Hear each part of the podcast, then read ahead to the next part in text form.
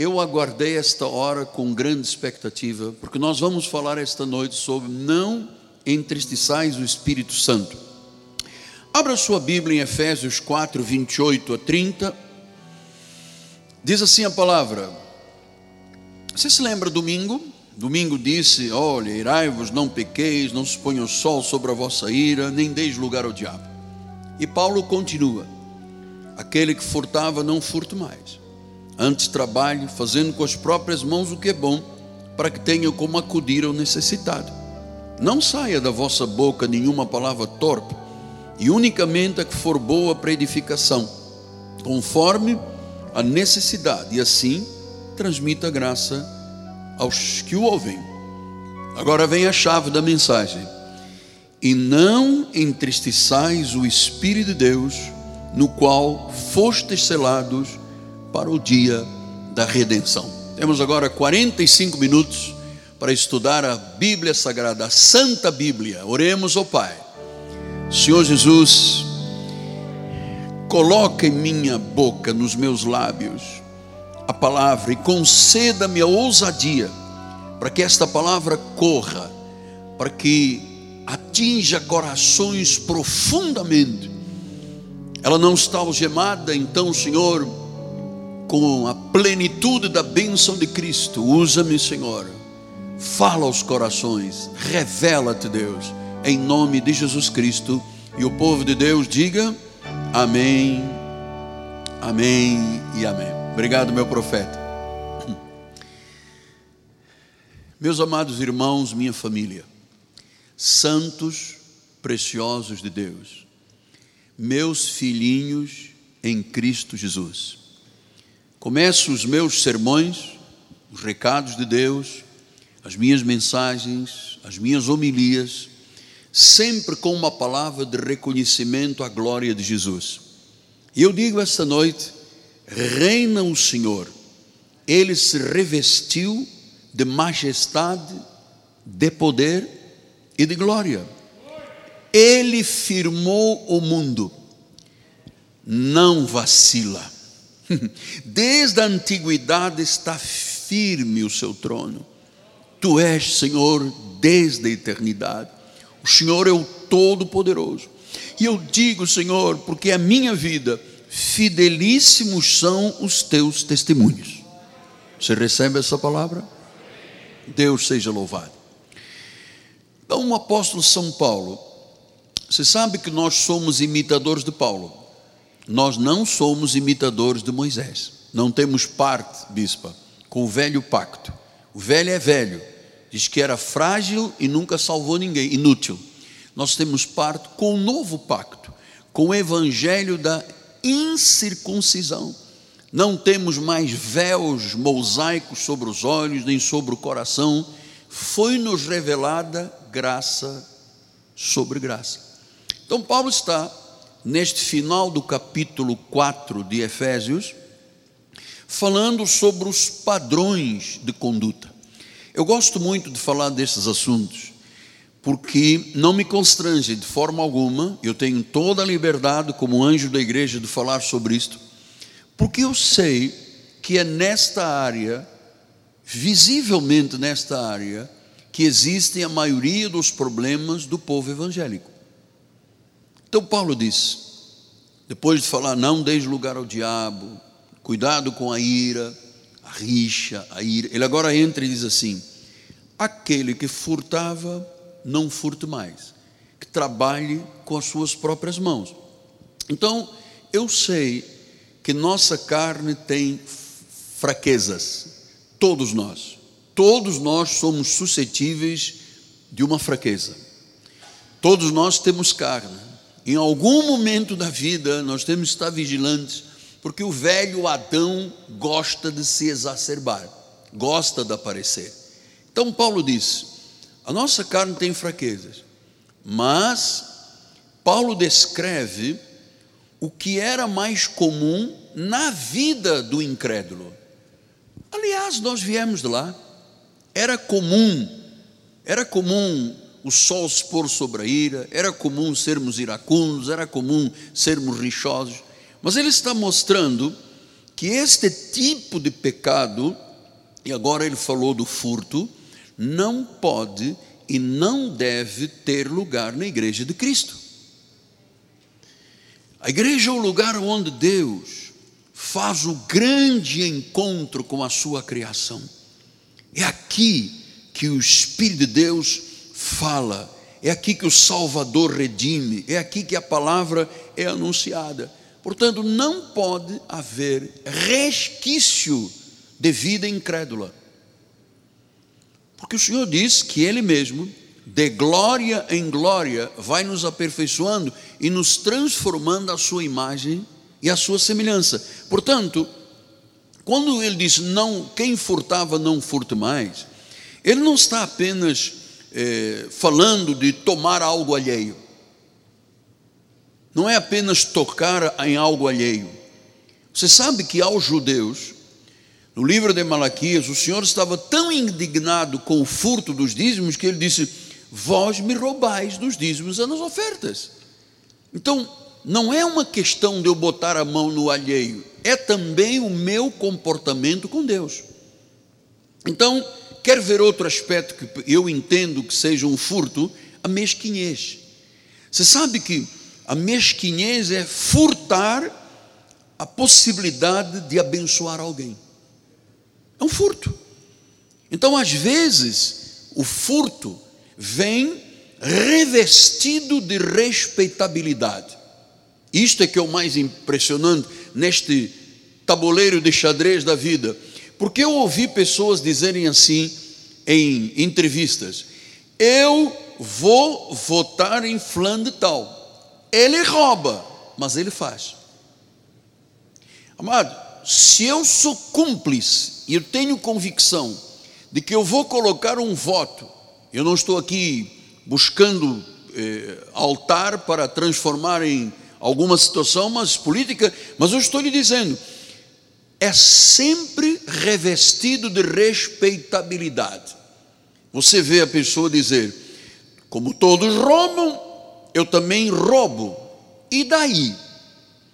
Agora temos uma campanha aí pela frente. Daqui a um mês e picos, nós temos que exercitar a nossa, a nossa civilidade, a nossa questão de cidadãos do reino, mas cidadãos também deste país. E há muita gente que não tem a lucidez e diz: não, está bem, aquela pessoa roubou, mas eu vou votar nele, porque ele faz, pelo menos faz. Você está perpetuando algo que é pecado na questão política.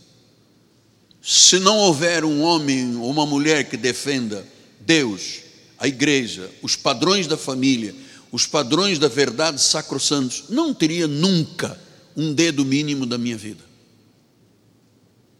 Porque eu estaria furtando a possibilidade de ter uma pessoa que defenda as questões da família, sacrossantas, da igreja, da obra de Deus, da Bíblia, porque esses são os valores que sustentam uma nação.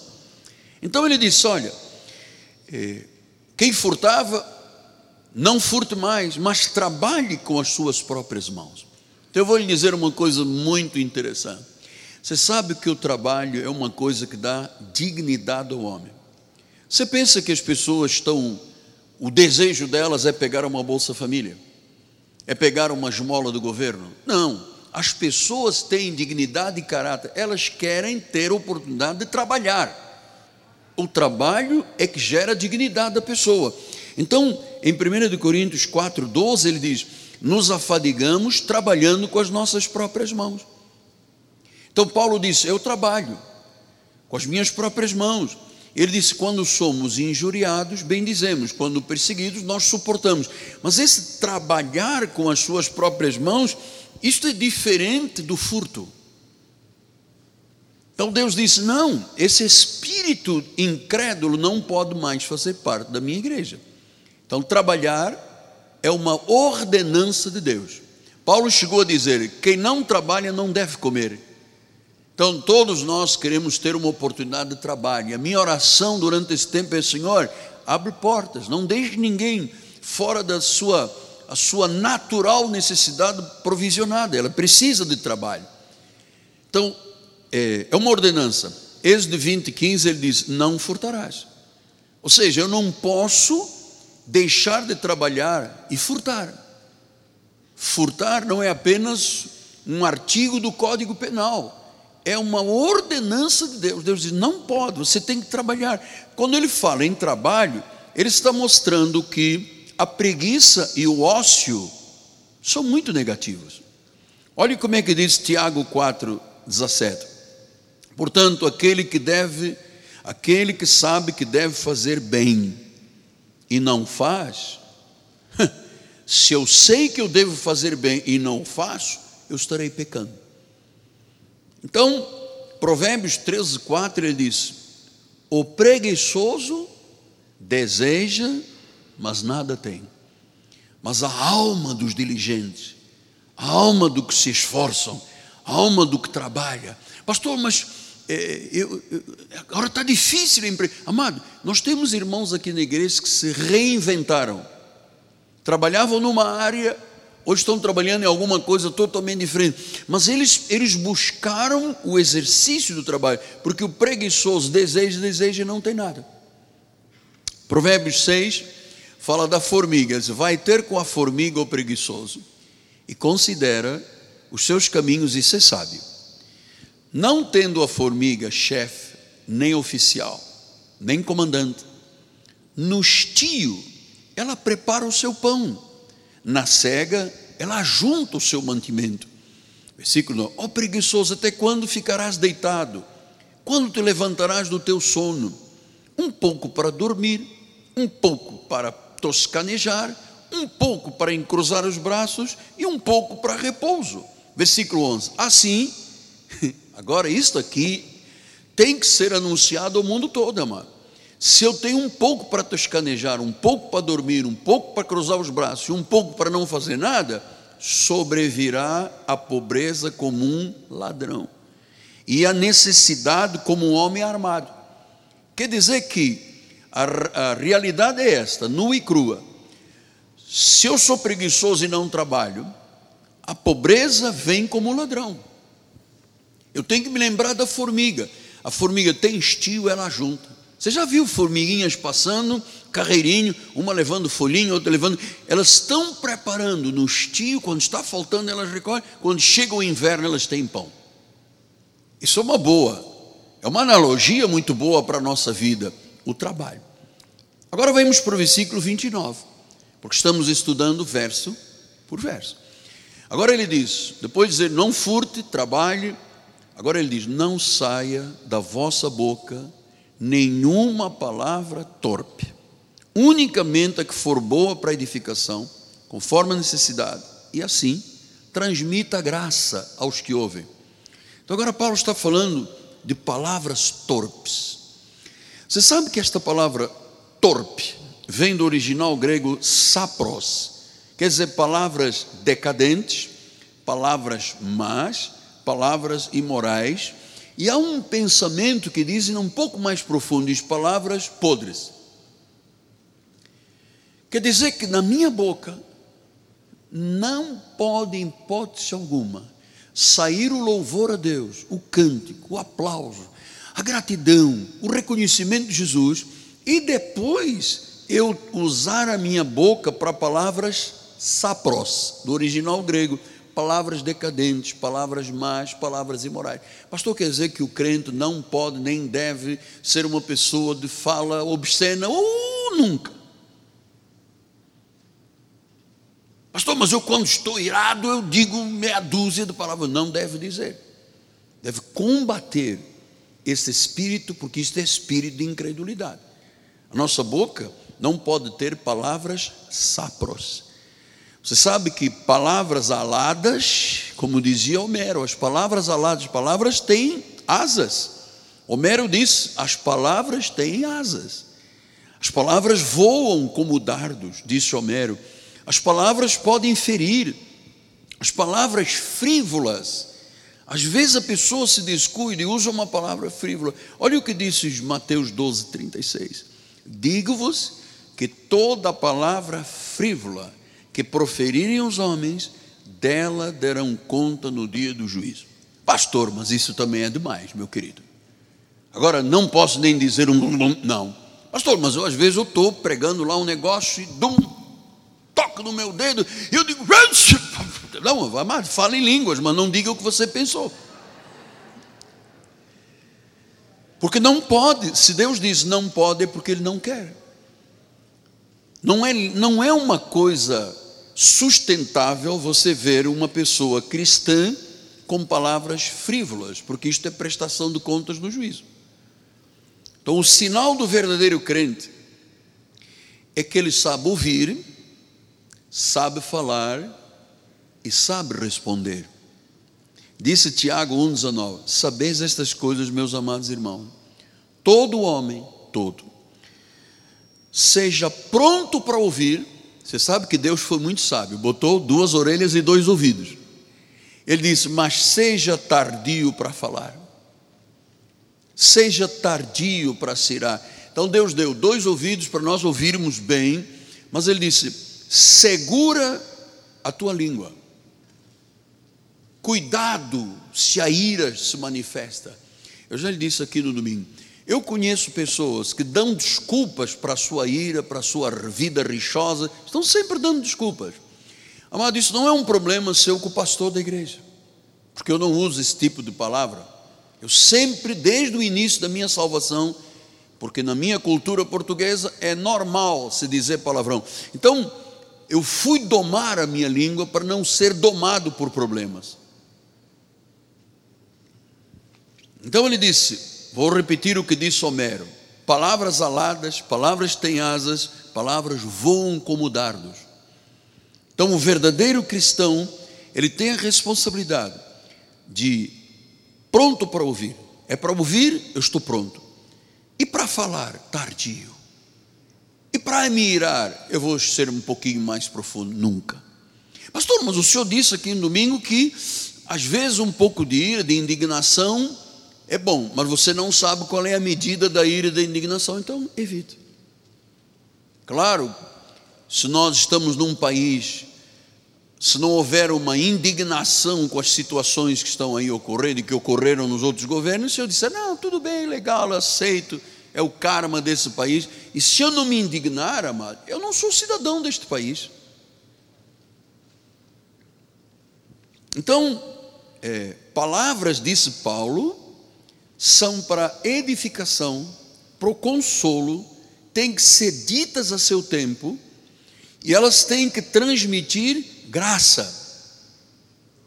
Quer dizer que as nossas palavras têm que ter um significado, tem que ser uma bênção para quem nos ouve, tem que trazer o bem, tem que ser também espirituais, tem que trazer benefícios. Cuidado com o que nós falamos, é óbvio que tem que ter uma vigilância sobre o que se fala que as palavras são aladas, ela tem asas. Então você diz às vezes uma coisa a uma pessoa, para quem diz, às vezes não há, é indiferente, mas para quem recebe, ele vai se lembrar o resto da vida. Então Paulo está dizendo: por favor, faça o bem, traga benefícios com aquilo que você fala. Você tem que ter cuidado com o que você diz, tem que ter cuidado com a questão da ira, tem que ter cuidado com a questão da palavra torpe, tem que ter cuidado com os padrões. Deus diz: não furta, não furta, não dê lugar ao diabo, não dê lugar ao diabo, não minta, não minta. Nós temos que ter esse tipo de comportamento. E por quê? Porque você conhece, eu também, gente que está aí na obra de Deus há anos. Parece um santinho, uma santinha. Pisou no calo, você, opa, desembesta todo o seu interior e a pessoa se revela quem ela é quem é o seu caráter. Então, isto tudo que Paulo descreve e que nós começamos a estudar no domingo, sobre os padrões comportamentais, não se aceita na vida de uma pessoa, especialmente quem já tem um ano, dois, três, quatro, cinco, dez, vinte, trinta na obra de Deus. Não pode. Por quê? Agora vem a chave. Eu quis há muito tempo falar sobre isso à igreja. Olha o que, que Paulo. Porque se você tem um padrão de comportamento com a língua, com aquilo que diz, com aquilo que fala, com a mentira, com a ira, dar lugar ao diabo, ele diz: você vai acabar por entristecer o Espírito de Deus. E você sabe quando Paulo diz: Não entristeçais o Espírito Santo, você foi selado para o dia da redenção. E nós fomos buscar no original a palavra entristecer, vem da palavra lupeo, do grego. Lupeo quer dizer que o Espírito Santo se dói. Por favor, ouça a intensidade e o peso destas palavras. O Espírito Santo se dói, o Espírito Santo se lamenta, o Espírito Santo se aflige ele se entristece. Quer dizer que quando eu tenho um tipo de procedimento, uma má ação, eu estou afetando toda a minha espiritualidade. Não entristecer, é um mandamento. Não entristecer o Espírito Santo. Venha ainda atrás, bispo, por favor. Não faça o Espírito se doer. Não faça o Espírito se lamentar não faça o espírito, não permita que o espírito se aflija. Em Tessalonicenses, ele diz, 1 Tessalonicenses 5, 19, ele diz: Não apagueis. Quer dizer que, se eu começar a afligir o Espírito Santo, seja por atitude, seja por palavra, seja por um padrão de vida contrário àquilo que Deus estabeleceu, primeiro eu entristeço, eu condoo o Espírito, ele se aflige. Segundo lugar, eu apago. Ele não sai da minha vida, a unção permanece, mas ele está triste, ele está apagado, não há mover do Espírito Santo. Depois ele diz em esta palavra apagar, não apagueis, vem do grego subenumi. Subenumi diz, não extinga, não enrijeça.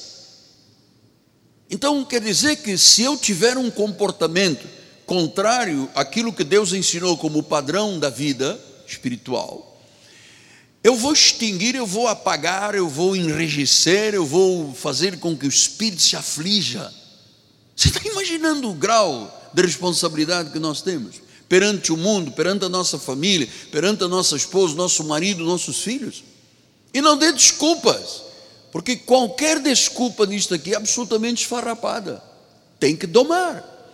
Paulo ainda diz em Atos 7,51, ele diz: Homens de dura serviço, incircuncisos de coração, de ouvir, vós sempre resistis ao Espírito Santo.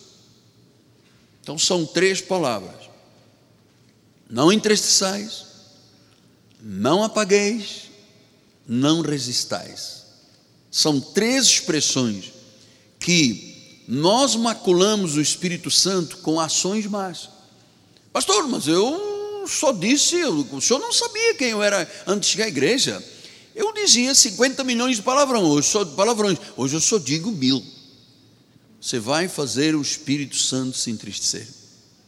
E se ele se enrijece, se ele se entristece, se ele se apaga, amado, não tem como orar por você e sacudir a cabeça e fazer você xinguilar. Não tem. Isto é, um, isto é uma postura individual da pessoa. Isto é um, é reconhecimento do que é um padrão bíblico cristão e o que é um padrão incrédulo. Então, é, se eu tenho ira, se eu furto, se eu tenho palavras torpes, se eu tenho amargura do espírito, se eu não tenho amor, se eu permito ódio na minha vida, a minha pergunta é se eu estou ou não estou ofendendo o Espírito Santo? Estou. Estou ou não estou entristecendo o Espírito Santo? Sim. Estou ou não estou infringindo as regras daquilo que a Bíblia me ensina como um padrão de excelência da vida cristã?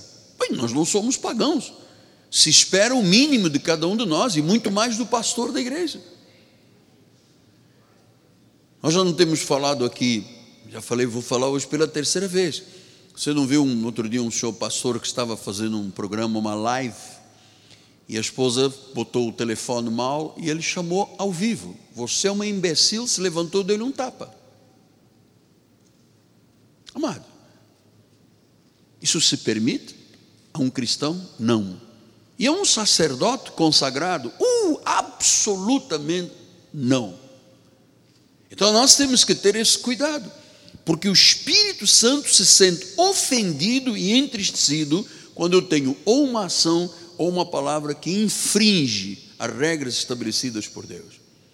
Então, o versículo 30 diz: No qual não entristeçais o Espírito Santo de Deus, no qual fostes selados para o dia da redenção. Agora, Deus fala de um selo, dizer que o Espírito Santo selou. Esta palavra selo quer dizer que é algo terminado, algo foi consumado. Quando Deus chama alguém, ele sela para o dia da redenção. Alguém pode tirar esse selo? Alguém pode arrancar a salvação? Não. Estamos selados. A obra está completa, está terminada. Por isso, em Efésios 1,13, ele diz: Em quem também vós, depois que ouvistes a palavra da verdade, o evangelho da vossa salvação, tendo, nele, tendo também nele crido, olha lá, fostes selado com o Santo Espírito da promessa. O Senhor disse: está completa a obra, está consumada, está terminada, fomos selados. 2 Timóteo 2,19. Entretanto, o firme fundamento de Deus permanece tendo este selo.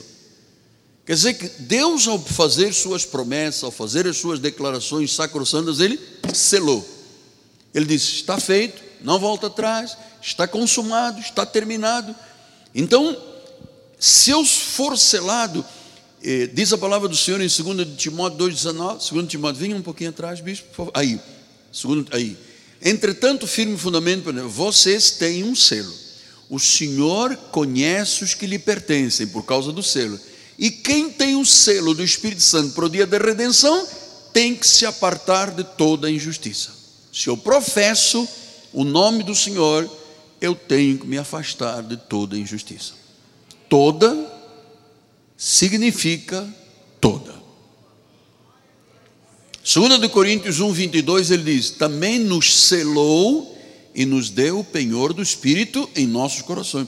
Depois em 1 de Coríntios 9, 2, diz, Se eu não sou apóstolo para o outrem, certamente sou para vós outros, porque vós sois o selo, ah? o selo do meu apostolado. Quer dizer que está consumada, a obra está consumada. João 19, 30, ele diz: Quando, pois, Jesus tomou o vinagre, disse: It's done está hecho, está consumado, está terminado, está completa a obra. E disse que inclinou a cabeça e rendeu o espírito. Quer dizer que a obra de Deus está completa. E diz que ele nos selou para o dia da redenção. Em 2 Timóteo 2,19, ele diz: Entretanto, o firme fundamento de Deus permanece tendo este selo. Este selo significa o que, apóstolo? Então, em resumo, somos posse de Deus. Você não nasceu para ser posse de um demônio. Você não nasceu para ir para o inferno. Você nasceu para ser posse de Deus. Ele é o Senhor.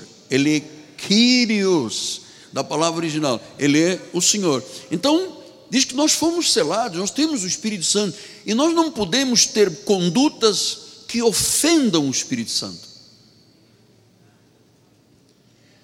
Somos posse de Deus. No livro de Esther, 8,8 ele diz: Escrevi aos judeus como bem vos parecer em nome do rei, e selai-o com o anel do rei. Então diz que antigamente havia um, uma forma de transmissão das correspondências da monarquia, era colocada a carta, era colocado um lacre, e o rei tinha um anel e ele selava. Ninguém podia tirar aquele selo. Amado, ninguém pode tirar o selo que está na tua vida. Você realmente é de Jesus, selado. João 10, 28, ele disse: Eu lhes dou vida eterna. Agora ouça com alegria e sorria atrás da sua máscara de Covid. Eu lhes dou a vida eterna, jamais perecerão e ninguém as arrebatará da minha mão. Portanto, isto é um selo. Pastor, meu amigo, mas me diga uma coisa, Miguel Anjo. Eu conheci uma senhora que frequentava uma igreja e estou sabendo que ela está num centro espiritista.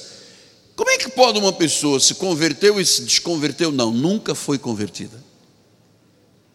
Nunca foi convertida.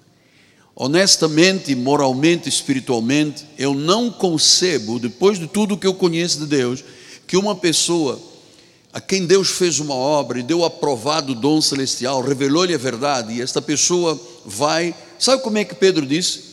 É como a porca voltar à lama e o cachorro voltar ao vômito.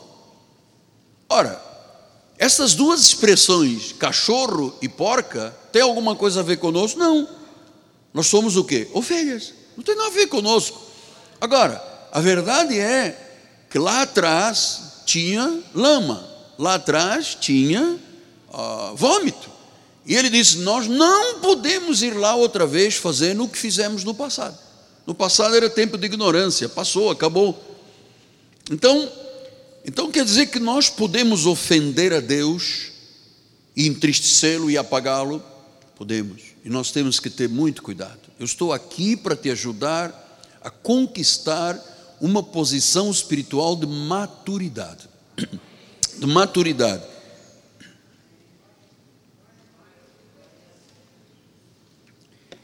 Porque, meus irmãos, eu sou hoje o resultado do que eu fui investindo na minha vida espiritual. Eu ontem fui ao cabeleireiro e o cabeleireiro disse: Mas como é que você todas as madrugadas me manda um poste? Você não dorme? Eu falei: Durmo. Mas todo dia eu entro lá três e meia, quatro horas, cinco horas, tocou, é o pastor. Você não podia abrir mão dessas coisas? Eu disse: Nunca na minha vida. Eu jamais abriria mão de um compromisso com Deus por quem quer que seja nesta terra. Minha mãezinha, que descansou no Senhor, que foi bispa da nossa igreja, minha mãezinha muitas vezes brigava comigo, você vê, e ela dizia: Mas você está trocando a sua mãe por um pastor, por uma igreja? Fui eu que te troquei as fraldas. Eu disse, Olha, na realidade não me lembro de nada. Mas se trocou, é porque a senhora quis ter um filho, não é verdade? Acabou por ter um monte deles, mas é, não, não pode jogar com esse tipo de jogo de xadrez. Não, se eu limpei as fraldas, então você é obrigado a trocar Deus pela minha, sua mãezinha. Não. Eu fui explicando à minha mãe com o meu testemunho, com a minha palavra, mostrando versículos, até que um dia minha mãe entendeu e se entregou a Jesus. Fruto do testemunho. Então, pastor, e como é que eu posso ofender a Deus? Olha, por exemplo, sabe como é que muita gente ofende a Deus dizendo: o irmãozinho perdeu a salvação? Jesus diz: das minhas mãos ninguém arrebata, jamais perece. Aí vem uma doutrina armenianista e diz: Cuidado, barbas de molho, porque você pode perder a salvação. Isto é ofender o Espírito Santo. Ou então dizer assim: não, é, Deus vai apagar o teu nome do livro da vida. E Deus ficou triste com você, você entristeceu, você apagou, e agora Ele vai tirar o nome. Isto é uma ofensa ao Espírito Santo, porque em Apocalipse 3,5 ele diz: O vencedor será vestido, vestiduras brancas, e de modo nenhum no way, não existe. Pastor, mas um pecado feio, feio, feio. Deus não pode me apagar. Não, Deus disciplina, corrige e açoita, mas Ele não tira o que Ele disse que está selado. É uma incongruência, não é, filha? É uma incongruência. Nós imaginamos que Deus diz uma coisa e depois, em função de um homem que é pó, que é carne, Deus alterar todas as promessas que Ele selou porque eu disse uma coisa que não devia dizer, ou fiz uma coisa que não deveria fazer. Não existe isso aqui. Pastor, mas eu ouço dizer que Deus bate a porta das pessoas e se ela abrir, Deus entra, se ela fechar, Deus não entra. Vai procurar o vizinho. Equívoco. Lembra-se, isso está em Apocalipse 3,20. Apocalipse 3,20, se você abrir a Bíblia rapidamente aí no seu lugar, esta carta está escrita a quem? Apocalipse 3, 20. Olha lá. Diz assim: Carta à igreja da Laodiceia. Portanto, Deus está escrevendo as sete cartas da Ásia Menor. Ele diz: Igreja da Laodiceia. Ele está falando com crentes, com salvos, com a eclésia, com os selados. E ele diz: se, você, se eu estou à porta e bato, e se alguém ouvir a minha voz e abrir a porta, eu entro em sua casa e serei com ele. Então usa-se este versículo para ofender o Espírito Santo, dizendo: O homem tem um cadeado dentro do coração. Se tivesse um cadeado, morria instantaneamente. Ele tem artérias, tem átrios, tem veias, mas não tem músculo, tem músculo, mas não tem um cadeado. Ou seja, sempre o inimigo quis que o homem se promovesse acima de Deus. Então diz: Eu tenho um cadeado, o meu coração está fechado. O Senhor fica miseravelmente batendo na minha porta. Abra a porta, senão é romba, eu sou lobo mau. Vim pegar o capuchinho vermelho. Então, Deus diz: por favor, me dá uma chance, abra a porta, eu vou te dar um carro novo, eu vou te dar uma casa, me deixa entrar. Você acha que o Criador dos céus e da terra, o Deus que olhou e disse: haja sol, e apareceu a estrela solar, lua, mares, dividiu terra. Então, esse é Deus que pegou um pedaço de barro, soprou, fez um homem, depois da costela, Deus fez uma. Você acha que o Deus que criou todas as coisas fica dizendo, por favor, me dê uma chance? Pastor, então o que quer dizer isto aqui? Quer dizer o seguinte: lembre-se que ele estava falando às igrejas dos judeus, naquela época a maioria eram judeus, tem igrejas aqui de gentios, mas tem muito judeu e a cultura judaica. Na cultura judaica, quando alguma família judaica, os judeus, dos hebreus, quer provar, quer dar oportunidade de ser íntimo com alguém, o que, que eles fazem? Venha na minha casa comer. Eles não deixam entrar qualquer pessoa. Mas quando há intimidade, eles, nós queremos que essa intimidade seja demonstrada num jantar, num almoço. Então o que, que Deus está dizendo? Se você quer que eu seja íntimo com você, ouça a minha voz e se abra para isso. Eu vou entrar, eu vou cear, vou me sentar, vou cear com você e você comigo. Ou seja, aqui está falando de uma intimidade com Deus dos salvos. Eu posso ter uma vida de intimidade com Deus, estando em oração, me ajoelhando diante do Senhor, exaltando a Deus, glorificando Deus, ou eu posso ter uma vida áspera, espartana com Deus, desértica com Deus. De vez em quando eu lanço uma oração. Oh Deus! Isso é uma vida espartana com Deus. Agora, se eu tenho um tempo a sós, se eu tenho um tempo para não perder tempo a sós íntimo com Deus, eu estou dizendo que eu ouvi a sua voz, eu abri o meu coração e ele tem intimidade comigo. Isto é a prova inerrante do que a Bíblia diz.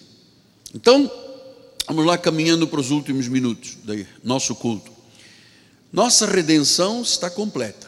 Em Efésios 1,14 ele diz: O qual é o penhor da nossa herança até o resgate da sua propriedade em louvor da sua glória. Então nós somos propriedade de Deus e haverá um momento em que ele nos resgata. Pastor, Deus não vai resgatar os lobos, os cabritos, os injustos, os incrédulos. Não. Deus não veio para injustos e incrédulos. Deus veio para os seus. Que naturalmente todos nós, doutora, no passado tivemos atitudes de lobo. Mas sempre fomos ovelhas. De, pastor, mas eu ouvi dizer que Deus pega um lobo e leva a cirurgia plástica do doutor Cansação, e ele, ele corta a pontinha da orelha, o doutor Cansação implanta uns, uns, uns, uns tufinhos redondinhos e dá uma esticada aqui, puxa dali e tal, e o lobo sai de lá de dentro e diz: Eu sou uma ovelhinha de Jesus, porque eu cortei as orelhinhas, papai do céu deu um cabelinho enroladinho, e eu agora estou aqui no meio da igreja dizendo aleluia. Amado, nunca acredite nisso. Lobo é lobo, ovelha é ovelha. Mas o cirurgião não pode dar um toque só porque a orelha do lobo é pontuda. Se ele der um cortinho aqui, o DNA é do lobo. Pastor, mas se ele puser um, um implante, um hair transplantation, ele tira daqui, põe aqui, o DNA é do lobo. É como o gênero. O gênero é a mesma coisa, a ideologia de gênero. O indivíduo pode colocar peito, o indivíduo pode se amputar, fazer o que quiser, mas dentro dele está um homem, ou dentro dele está, ou dela está uma mulher. A pessoa pode deixar uma barba grande e diz, oh, eu tomei hormônios, mas lá dentro está uma mulher. Pode tomar hormônio, pode deixar uma barba, mas é uma mulher que está lá dentro. Mesma coisa do homem. Pode deixar o cabelo, pintar os lábios, afinar o nariz. Vai no doutor Cansação, afina o narizinho, bota o um negócio assim, e calça sapato alto e tal. Mas lá dentro está um homem. Assim é conosco. Dentro do lobo está um lobo, dentro da ovelha está uma ovelha. Pastor, mas é, é, verdade que nós no passado, ah, no passado tivemos atitude de lobo, mas sempre fomos ovelhas. Estávamos o quê? Desgarrados. Como ovelhas sem pastor. Como ovelhas. Não estávamos desgarrados, Bispo Vladimir, como lobos. O lobo não suporta uma reunião desta natureza, mano. Se tivesse aqui algum lobo, já tinha batido os pés lá na porta, nunca mais eu volto aqui. Lobo é lobo, é natureza. Ovelha é ovelha, ovelha é humilde, ovelha, a ovelha sabe que precisa do pastor, a ovelha sabe que tem que ser conduzida, a ovelha natural, a ovelha mesmo do campo, ela tem uma acuidade visual pequena, então ela tem que ter o pastor conduzindo, porque senão o lobo vem, porque senão ela cai no precipício. É isso que nós sabemos. A ovelha preparada por Deus, ela tem uma certa revelação, mas há um momento que ela precisa do pastor dizendo: Este é o caminho. Então eu queria terminar com três passagens. Romanos 3, 24 diz: Nós fomos justificados gratuitamente por Sua graça, mediante a redenção que é em Cristo Jesus. Então já fomos justificados. Não é Deus batendo na porta para eu abrir. Imagina, Deus quiser, quebra o locker. Cadeado para Deus não existe. Ele abriu um mar, ele tirou água da rocha, ele mandou maná do céu, ele, ele, ele, ele se interpôs em favor do seu povo contra Faraó, mandou dez pragas e agora Deus fica, puxa, eu já vim aqui pedir três vezes, cara, me dá uma chance, uma oportunidade. Se você fizer isso, é para o teu bem. Deus não, Deus inclina. Sabe o que é a soberania de Deus? Soberania de Deus é a prognose. Não é que Deus sabia, Deus determinou. Ponto, foi Ele que determinou. Isso te dá segurança, porque se a tua segurança está em ti, você vai fracassar. Eu termino com 1 Coríntios 1, 30, 31, para darmos glórias a Ele. Mas vós sois dele. Diga, glórias a Deus. Diga, eu sou de Jesus. E ele diz em Cristo Jesus, o qual, Cristo, olha o que, que ele fez de obra completa que ninguém pode separar, ninguém pode tirar este selo. Ele diz: Ele se nos tornou da parte de Deus, amada, você é uma mulher com sabedoria. Diz que nos fez sabedoria, fez justiça, fez santificação e fez redenção. Isto foi Ele que fez, significa que eu não posso fazer. Eu não podia me tornar sábio porque eu estudei não sei de quê. Não existe isso aqui. Foi Ele que me tornou sábio, tornou sábio você. Ele fez justiça na nossa vida, Ele se tornou pecado no nosso lugar. Ele nos santificou a santidade que precisamos para viver a vida eterna e Ele nos redimiu. Quer dizer que não há autossalvação. Salvação não é um verbo reflexivo, não sou eu que me auto-salvo. Eu estava morto em pecados e delitos e ele me salvou. Estávamos mortos em pecados e ele nos salvou. Então ele diz no versículo 31: Para que, como está escrito, aquele que se glorie, não se glorie no seu joelho, não se glorie no seu jejum, não se glorie na sua noite sem dormir, vigiliando, glorie-se no Senhor. Então nós temos 30 segundos para você levantar uma das mãos e começar a dar glórias a Deus. Glories no Senhor. Eu me glorio em Ti, Senhor. A glória é Tua, a honra é Tua, o poder, o império, a força, a majestade. Eu me rendo inteiramente diante do Senhor. Eu sei em quem tenho crido. O meu Deus é poderoso para fazer mais do que aquilo que eu penso, aquilo que eu quero, aquilo que eu desejo. Deus tem algo maior. Os meus pensamentos não são os teus pensamentos, os meus caminhos não são os teus caminhos, os teus são muito mais altos, Deus, muito mais altos. Assim eu te dou glórias, eu te dou honras. Você que está em casa assistindo pelas mídias sociais, pelo satélite, pela internet, glorie-se em Deus. Diga obrigado, Jesus. A obra está completa, ninguém pode me arrebatar das mãos do Senhor. Fui chamado, fui selado, a obra se completou, está consumada. Eu não posso nunca, Senhor, te entristecer, te magoar. Não posso, Senhor, não devo, não, não, não, não desejo nunca lutar contra Deus. Pelo contrário, a minha suficiência vem do Senhor. Eu me glorio nisto. Eu me glorio na tua soberania, na tua prognoses, na tua determinação. Eu não quero nunca na minha mente que passe um pensamento que diga: não, você merecia, você que fez a tua parte. Eu não fiz absolutamente nada. Fosse tu que consumaste e completaste a obra. Assim, nos entregamos incondicionalmente em tuas mãos. E a igreja do Senhor diga: Amém, amém e amém. Você gostaria de dar um aplauso?